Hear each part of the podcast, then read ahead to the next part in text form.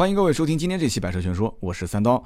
今天这期节目我们聊的是途观 L 啊，这个现在命名我都是看不懂，途观都是中文了，后面还要加个 L 啊，就你直接加长版途观或者新途观或者怎样，反正我不知道你是怎么想的，我我觉得这名字读起来怪怪的啊。今天晚上六点半的时候，途观 L 呢今天上市，那么网上说有猜测啊，各种价格。我现在在微博上发了一条信息，就是预估它的价格应该是不会超过二十三万，大概在二十二万多啊，也可能二十二万五千八，或者是二十二万九千八。但你现在如果是已经是十九号啊开始听这个节目的话，那你就能看到官方的价格。今天录音呢是在十八号的下午三点，之前呢。途观 L 呢发布过三款配置的价格，如果有人关心这个车，肯定是看到了啊，所以今天晚上会再发四款车的价格，也就是说之前的价格其实是预售价，也不排除官方有可能会再调整一下。那么今天发的这四款车呢，1.8T 跟 2.0T 加在一起，那就途观 L 的话，一共会有七个配置上市。大家应该也都很清楚了，对吧？一个三三零 TSI，一个三八零 TSI，就是一点八 T 跟二点零 T 两个动力总成。那么之前的三款呢，官方报价是二十七万六千八，一直到三十五万九千八。哇，当时一公布，整个网络上就炸了，绝大多数人都说这车价格定高了啊！我以前在曾经就是聊科迪亚克的那一期节目里面，我也说过，我说这一次的途观上市的价格肯定是要比老途观要高，大概平均高到一点五万。那么，你可以看这次的定价，其实高肯定是高了嘛。但是一点五万，其实你用这一次的两驱豪华跟以前的老款的两驱豪华之间比，基本上说的还是挺准的，差了一万七嘛。一会儿我们可以去再详细的说一说。还有一些人会觉得说，其实并没有定高啊。我们一会儿会在配置上，包括这车的一些变化上，详细的去讲一讲。就有人讲说高了，有人说是不高。那么大多数人会觉得说，原来的途观。它印象上是在二十万上下的车，但现在呢，感觉是一辆三十万上下的车，这是第一感觉。因为你先行发售的这一个版本都是二十七万多、三十一万多、三十五万多，所以很多人觉得说，这途观怎么变成一个三十多万的车，贵了。好多网上的这些这些键盘车手就开始回了啊，就各种段子、各种回复，什么都好啊，但是我买奥迪 Q 五啊，什么都不错，但是我买 BBA 啊，确实。感觉定价是贵了很多，但是你要注意一点啊，先前发布的这三款是顶配啊，兄弟们是顶配，1.8T 基本就是封顶的价格。旗舰版有没有看到“旗舰”两个字？你不能光看价格，你看“旗舰”两个字啊，那就是说 1.8T 到头了就这样。但我也不敢说死，因为说不定还会再出个一个 1.8T 四驱，对吧？四驱版本的话，肯定至少还要再贵个一两万块钱。那么就两驱就到头了嘛。二点零 T 的一个是旗舰，还有一个叫至尊。我说这个大众真的挺懂中国人的。嗯，旗舰按道理讲就到头了嘛，他还整了一个至尊啊，至尊，至尊再往上呢，至尊宝型啊。先前发的这三款都是顶配，所以呢，大众就向来是这样的。我以前在大众也工作过，在奥迪也工作过，向来都是这样，就是新车上市啊，顶配先行，任何。一款车型都是这样，不管是大众还是奥迪，甚至包括保时捷都是这样。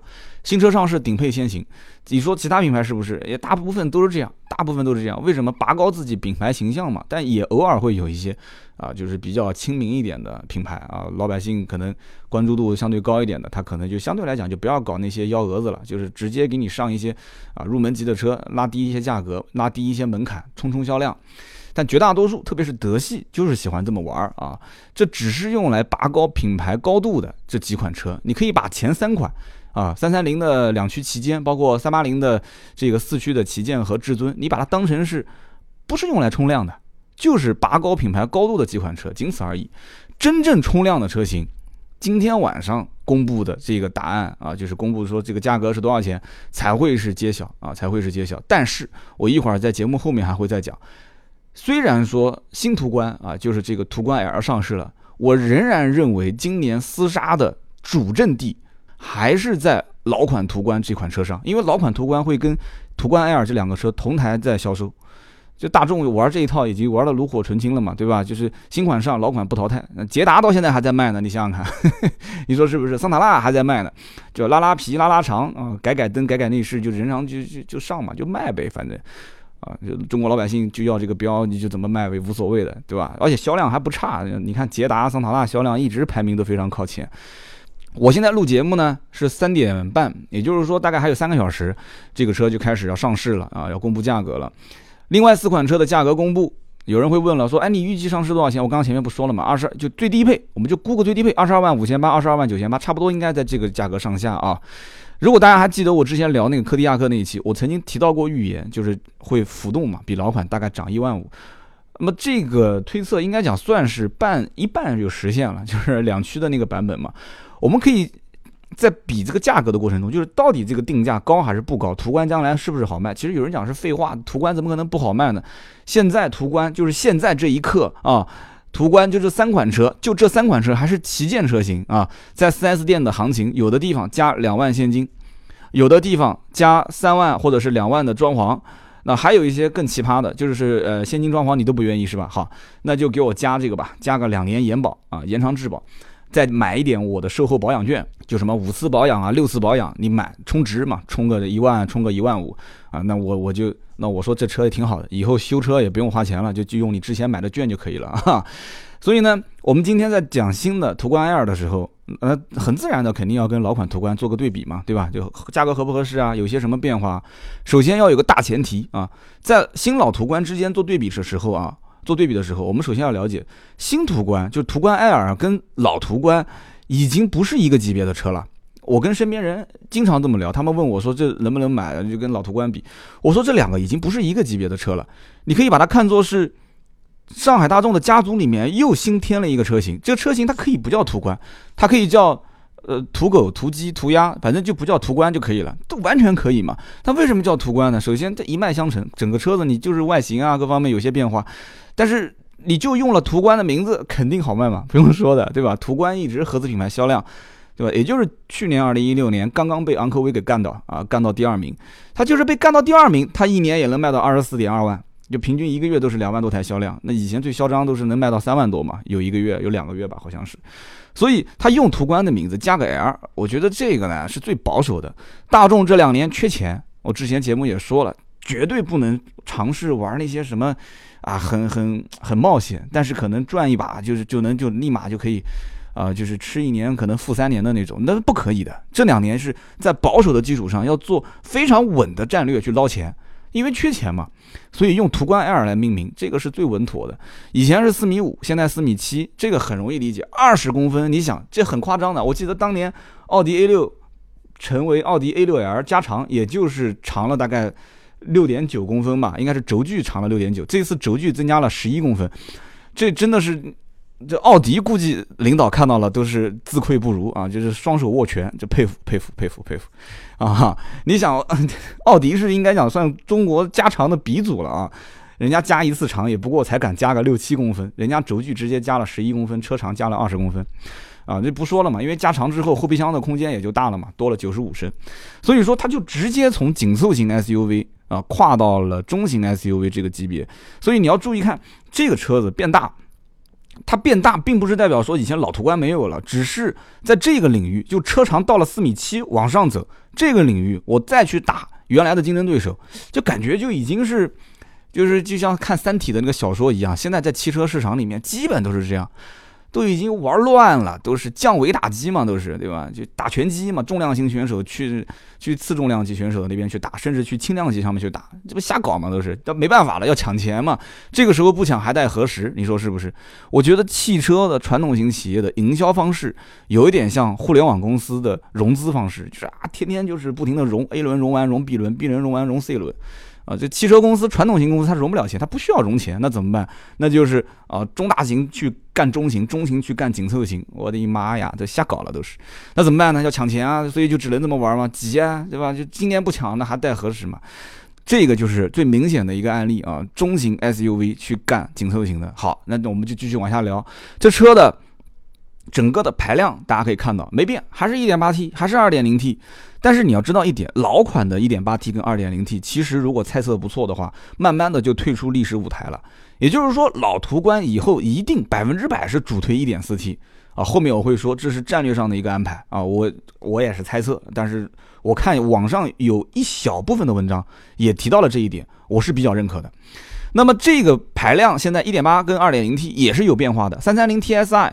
三三零 TSI，你看啊，这个标号以前在老款里面，三三零代表的是二点零 T 的车型，因为大众有自己的一个标号体系，之前我也说过的，对吧？有重力加速度啊、扭矩啊，反正它各自就自己有一套算法，很复杂，你也不要记了，这个东西记了也没有用。它这会儿一会儿三三零代表一点八 T，一会儿三三零又代表二点零 T，老款是代表二点零 T 的，新款代表。一点八 T，那么我们可以看到，一点八 T 现在的整个的调教跟老款确实不一样了。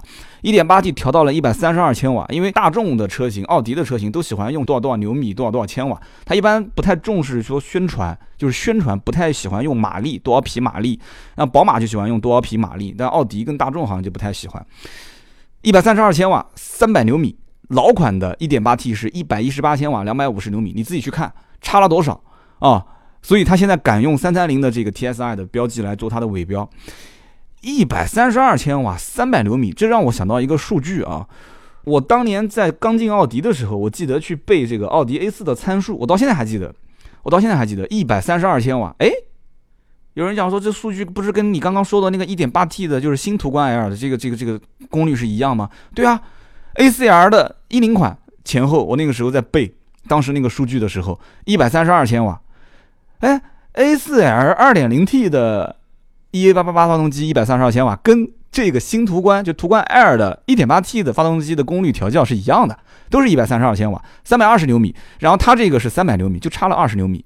途观 L 的 2.0T 的发动机调教呢，一百六十二千瓦，三百五十牛米。哎，我就想了一下子，这不就是跟那个以前我我当时卖的奥迪 A4L 的运动版，就是 A4L 不是有一个高性能运动版吗？一百五十五千瓦，三百五十牛米，牛米的数据又是一样了，都是三百五十牛米，但是千瓦不一样，一个是一百六十二，一个是一百五十五。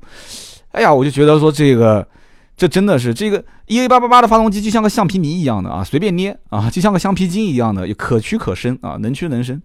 那么跟以前老款的二 T 发动机也都不一样了，以前途观了老款的二 T 的发动机啊，是一百四十七千瓦，两百八十牛米都有所提升，所以这是一个大前提。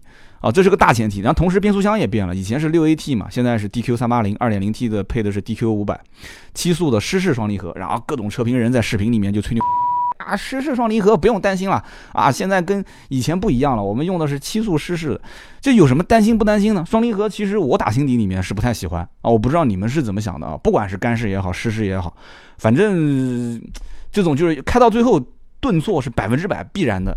这个是没什么好说的，但是呢，没办法，因为大势所趋。你说液晶电视屏容易摔碎，液晶电视屏不好，但是现在全家哪个买电视不买液晶电视呢？你说是不是？这是个趋势。但是正因为加了这个所谓的双离合变速箱啊，什么不管是 DQ 三八零也好，五百也好啊，加了这个七速的湿式双离合，加上去之后，这个就跟以前老款途观的六 AT，或者说两个产品之间动力总成。啊，包括发动机、变速箱，跟以前老款就开始划清了界限啊，这只是一部分，所以你根本没办法比啊，你有啥好比的？平台也不一样了，对吧？发动机技术、变速箱技术都不一样了，就两款车嘛，就是两款车，没什么好比的。所以我一会儿要说，老款的途观啊，就是车身长宽高都不一样了，对吧？动力总成也不一样了，定价也不一样了，所以以后那款车就是主推 1.4T 的，而且现在不是就两款吗？什么丝绸之路，对吧？以后。肯定增加到四到五款车，不用说的，百分之百。这个车型，有人讲说，到底这个定价啊，它到底是有有什么优势呢？啊，网上有人在骂，有人在夸，有人说是定的不合理，有人说定的挺合理的。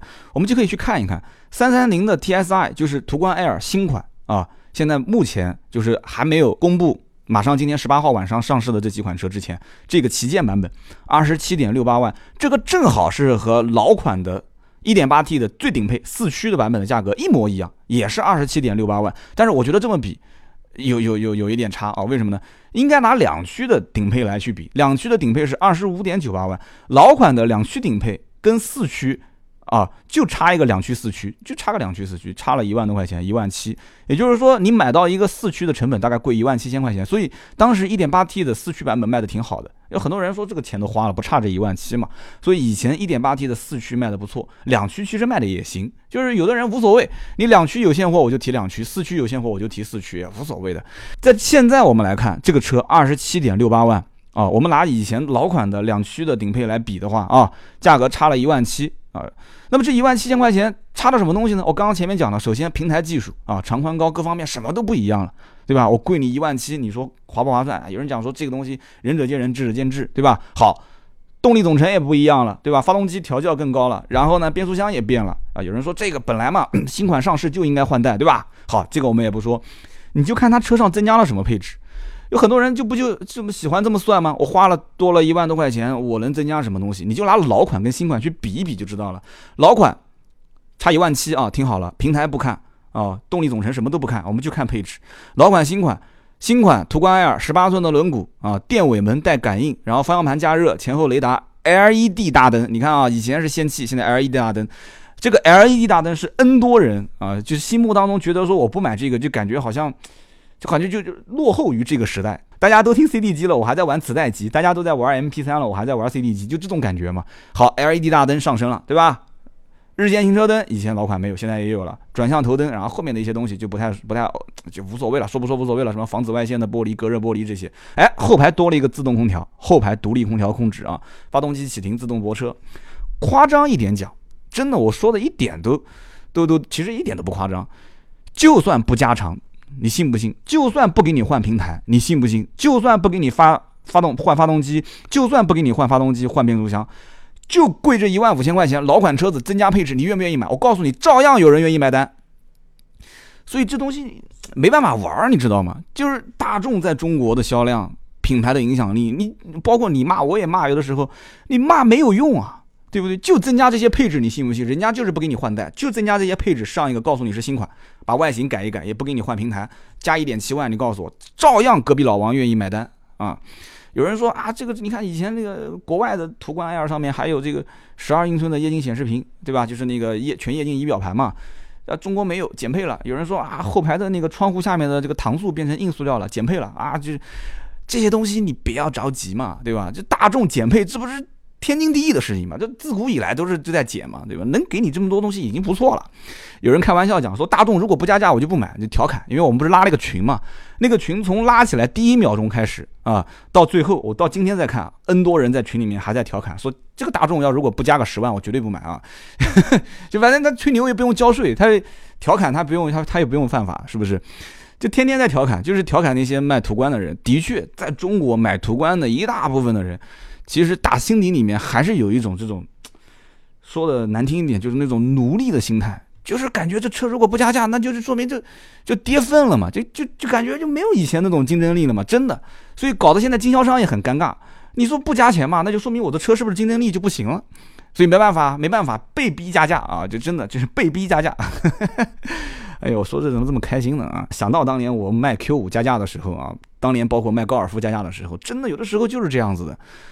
所以现在你看这个加价，这车子你真的你到 4S 店去问新途观就是加钱啊，加的还不少呢，有的一万两万现金，我刚刚前面也说了啊，三万块钱装潢，有的地方有的是加延长质保。那么现在整个的途观的价格区间。啊，到底是怎么样？有人说三十多万会不会就没有人买了？四驱旗舰版本同样的道理啊，老款也是卖到三十多万，老款的顶配版三十一万五千八，对不对？新款三十一万九千八，但你不要看那个至尊啊，至尊那个我觉得那就是一幅画挂在那个地方，啊，贵个四万块钱没人买，我估计是没人买啊。那么三十一万五千八跟以前老款去比的话，那差四千块钱，差四千块钱配置上呢，对不对？现在途观 L 虽然贵了四千块钱啊，平台动力我们都不说。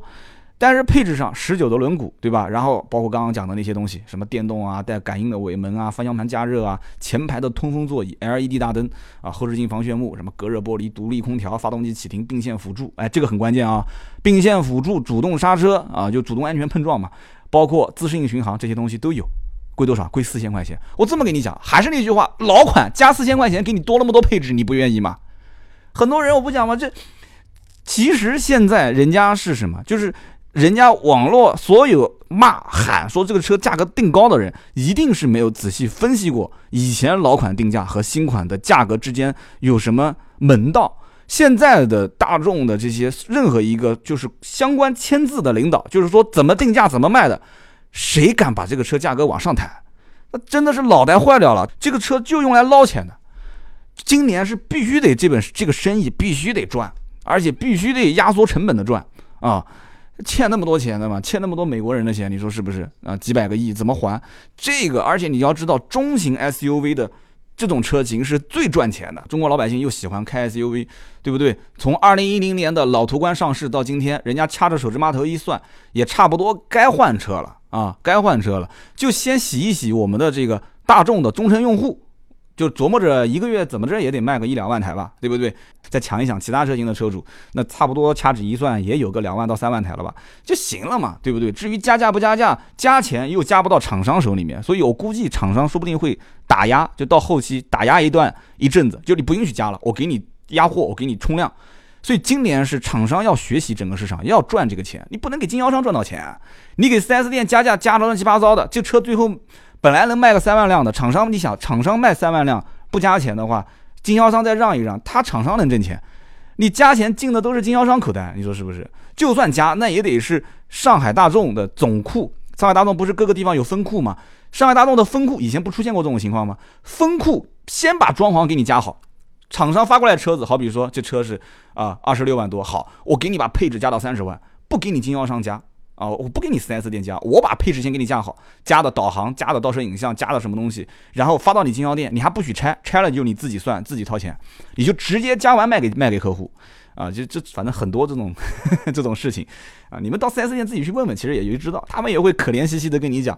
这装潢不是我家的，这个我们进过来的车车上就有。你说怎么可能呢？车子装潢要不就是你们 4S 店加的，要不就是厂商选装的，哪有说厂商发到经销商的过程当中有人会加呢？你还真别说。我告诉你，还真有哦！我跟你讲，厂商先发到仓库，呃，各个仓库那边开始统一加，但中间这些一些灰色的体系就不说了。哎，不说你也懂嘛，对不对？说了也没什么好说的，就那么一回事，对吧？天下熙熙，都为利来嘛，天下攘攘，都为利往啊！大家都是挣钱，所以说在这一个前提条件下，你买不买途观那是一回事，你在网上骂他还是夸他又是一回事，反正肯定有人买，就这么简单。所以你想啊，当年途观 L 还没上。进口的 T 冠啪先上，干嘛呢？就是立标杆嘛。你看啊，换代了，后面的国产马上就这个造型。你先给你看一眼，T 冠当年上市就是进口版本的途观，也没有失过手，而且也加钱，对不对？可以这么讲，途观是每逢上市必加价，就搞得跟买房一样的，就差摇号了嘛，对吧？但有人说了，有人说现在的环境啊，今非昔比，你你不能拿这些东西来比嘛。现在你看。昂科威对吧？二零一六年销量是不是把途观给干倒了，排第一了吗？啊，对，昂科威二零一六年销量是排第一了，但前提条件是昂科威卖的是什么车？昂科威现在主力车型是一点五 T，途观到最后最后不也上了一点四 T 了吗？对不对？上了两款一点四 T 丝绸之路版本，用来其实我前面一直没说，就是这个时候我要开始讲了，就是用来牵制跟阻击这个昂科威的一点五 T 车型的，所以今年一点四 T 的途观才是重头戏。就是老款的途观 1.4T 那才是重头戏。你别看说新途观 L 上市了啊，是不是会卖得很好？我告诉你，真正放量的还是在那个级别，还是在老途观 1.4T 这个级别。然后老途观渐渐的把 1.8T 跟 2.0T 款型缩小，产能缩小啊，销售任务缩小，就基本上就是 1.8T 跟 2.0T 的销量销售任务就交给新途观途观 L，对不对？所以在这个前提条件下，我们可以看到很简单。你分析一下就可以看到了。首先，中国一百二十万的老途观的车主，对吧？从一零年到一一六年，也算到一七年吧，这一六年多啊，将近七年，这个老车主可以兜底啊，对吧？全球两百六十万的老途观车主，满大街跑的都是活广告，对不对？这车你想，一零年上市以来，老途观基本年年第一，月月第一，满大街全是活广告。就不管有人骂说这车开到最后感觉底盘松松散散的，哎呀，这内饰感觉也这这是上一个年代的这个内饰了啊，各种骂，各种说这个车不好，那个车不好，有什么用啊？照样销量好，对不对？到后面途观的销量，整个的释放靠什么？其实靠的是让价。大家都知道，途观到后面优惠幅度基本都很大，两万、两万五，有的地方都能让到三万，对不对？就无论你怎么骂，至少别人认为啊，隔壁老王会会认为说，我买一辆挂着大众标的。SUV 总归是不会有错的啊！我是走在群众中啊，跟群众统一他的社会价值观、社会标签，对不对？我们是受同样的教育的啊，所以我觉得他不一定绝对是对的，但他一定不是错的。所以这很多人就是这么认为的啊，买个途观嘛，对吧？买个大众嘛，买个 SUV 嘛，对不对？这三件事情其实就是同一件事情嘛。所以途观就是 N 多人认可自己社会价值、贴标签的一款车，所以不要拿它去跟很多什么。冠道啊啊什么什么什么呃会不会是跟这个啊这个这个汉兰达啊锐界啊去去去竞争啊啊就一会儿我再说七座啊因为途观这个版本后面还会上七座嘛七座后面就是点缀一下，就是增加一个车型，仅此而已。好，我们等会儿再说七座。再回过头来看昂科威为什么说去年卖的说销量超了途观了？很简单啊，根本不是什么所谓的啊五座奢华后排空间的回归，都扯淡。我跟你讲，昂科威卖的好，就把谁给坑了？就把那个冠道给坑了。日本天天研究，哎呦，这个昂科威为什么卖的这么好？我们是不是应该就做无座？我们把无座做出来之后，奢华后排。扯淡，根本不是回归，很简单，人家就是你看，你稍微研究研究，它就是便宜嘛，一点五 T 的昂科威拉低价格嘛，二十万上下，对不对？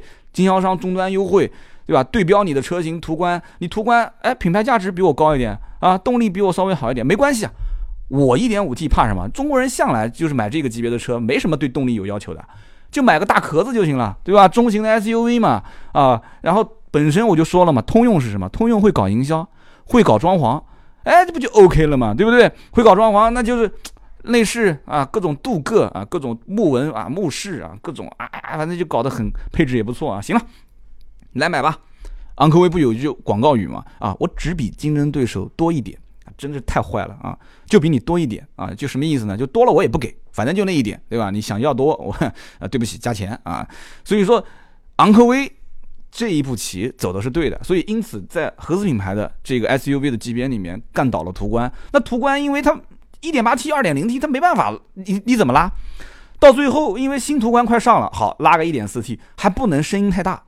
如果声音太大，别人就会认为途观你要掉价了嘛？哎呦，途观，哎呀，就是一个十八万、十九万的车，哎呦，这途观现在价格没有以前高了，哎呀，这车子不行了，就是它还不能，它声音还得小啊，小声的好，以前是小声啊。憋着憋着没办法干不到啊！你别人你看降低身价去打我，对吧？也是其实就是降维打击嘛，也是一样的。现在好了，途观 L 哐叽一上市，给你干到四米七。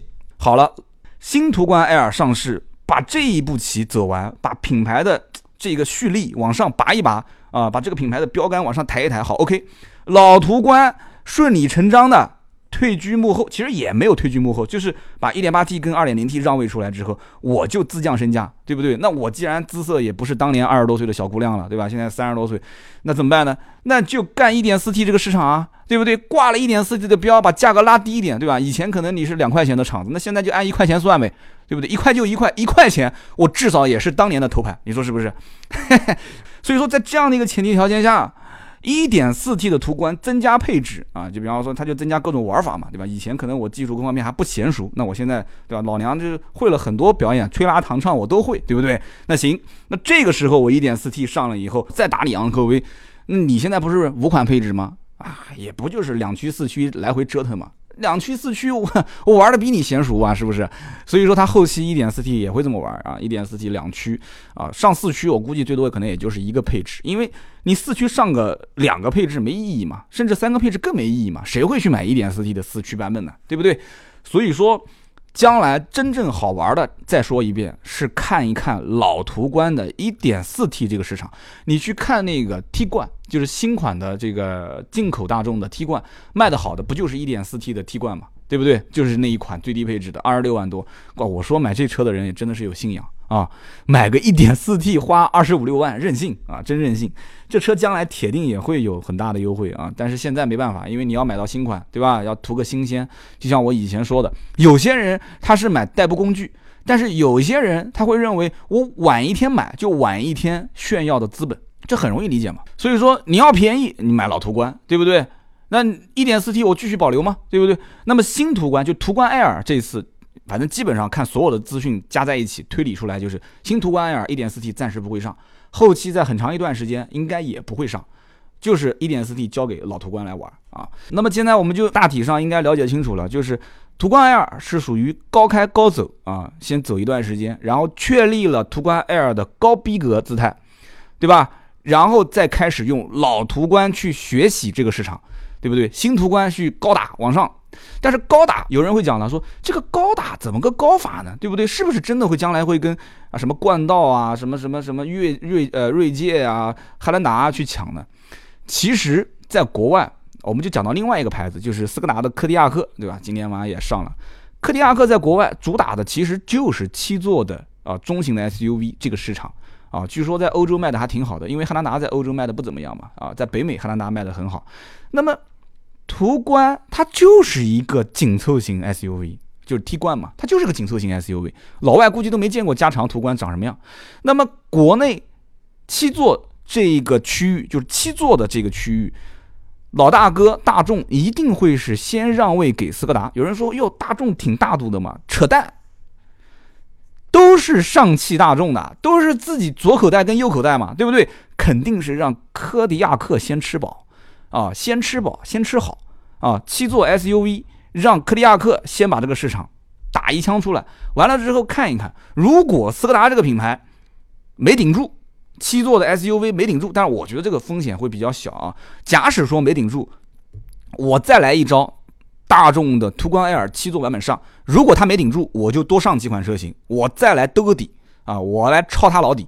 那如果说顶住了，卖的非常不错，那没关系，对吧？那我大众就可以理所应当的可以拔升一下自己的定价，上一个七座。但是因为毕竟还有，对吧？汉兰达这个车在国内，这个是。这座山基本是很难翻过去的，还有包括锐界，所以它会标着这个价格走。所以今年七座 SUV 的这种中型的 SUV 市场，我觉得也很有意思，也很有意思啊！这个玩法很有很有劲。我觉得到后期，反正你手里面有钱，我建议暂时别花，到下半年你看看啊，肯定会这么玩的。柯迪亚克上半年就上市了嘛，就是七座，前期应该就仅仅是这个大众的上汽大众的一个补充车型，甚至于前期先不上，等到。柯迪亚克的品牌上了以后，就这个车型完完全全能看清楚这个市场老百姓到底是怎么样的一个态度，途观 L 才会去找准机会下手七座这个市场。最后说一句，大家其实要看啊，上汽大众今年，上汽大众包括上汽斯柯达，今年从十几万到几十万这个 SUV 的级别当中的布局，基本上车型战队啊。都已经安排好了，那么数一数嘛，对吧？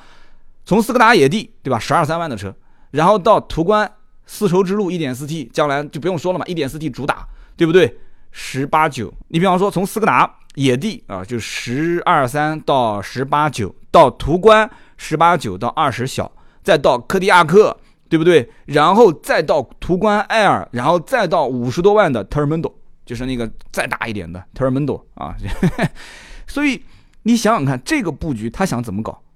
就是干翻整个这个 SUV 的全部的市场嘛，直接兜个底嘛，细分嘛。你看看所有的汽车品牌里面，从斯柯达野野地，然后到 t e r m a n d o 就这一个级别，十几万、十大几万、二十小几万、二十大几万、三十小、三十大，一直到五十这个区间，你看谁能这么兜？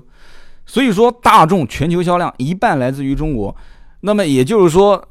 讲白了，今年如果缺钱，那也得伸手啊，伸一半的手要到中国来掏，那必须得捞嘛，不捞一把行吗？今年缺那么多钱，最后说几句心里话啊，大众呢，其实，在很多人的心里啊，就是按照往年来看，就是大家在很久很久以前对于大众的这个想象，如果把它当成一个比喻的话，有点像什么呢？就像这个男人到了适婚年龄，想找一个老婆啊。大众在很多人眼里面，以前啊，以前就说以前是属于上得厅堂下得了厨房，带回家父母又喜欢，对吧？带到单位里面，同事领导人人夸，就这么个形象。但是这两年呢，他出了一些丑闻，大家都知道了，大众各种丑闻，其实丑闻一直都不断嘛，对吧？以前就是减配、减配，各种减配，那现在呢，也出了很多啊，什么排放门啊这些东西。那么它就像什么呢？它就有点像什么？就有点像这种啊，就再做个比喻，可能也不恰当，就像那个偶像明星，对吧？他出了次轨，出了次轨，好像最近这个明星出轨挺多啊，吸了个毒，出轨队跟吸毒队啊，破了次产，演了一部烂片。你说他干的这些事情，这个明星就过气了吗？就走下坡路了吗？今后就演不好电影，当不好主持人了吗？啊，很难说啊。有的时候不就那句话吗？中国不就有一句话叫什么“福兮祸兮福所依啊，福兮祸所伏”，对不对？所以呢，有些丑闻啊，这中国这个大环境就这样。有些丑闻在有些国家的人民来看，它就是丑闻，它就是我不选择你的必然理由。但是有一些丑闻在有一些国家的人民来看，其实它就是娱乐，就是茶余饭后的消遣啊。隔壁老王家的八卦，反正我嗑着瓜子喝着茶聊聊，哈哈一笑也就过去了。所以就像我今天列的这个标题一样啊，途观，有人在骂，有人在夸。但是呢，我告诉你，更多的人就在凑钱当中。我跟你说，就在等，又凑钱又不想加钱，想怎么样？想等不加价的时候入手呢。好，欢迎收听今天这期百车全说啊！我们更多的原创内容，大家可以去登录我们的新浪微博搜“百车全说”，或者是微信搜索“百车全说”啊。我们还有更多的视频、图文等待你啊！今天这期就到这里。如果大家有什么想跟我沟通的，可以在节目下方留言，也帮忙顺手帮我的节目点个赞，谢谢。我们下期接着聊，拜拜。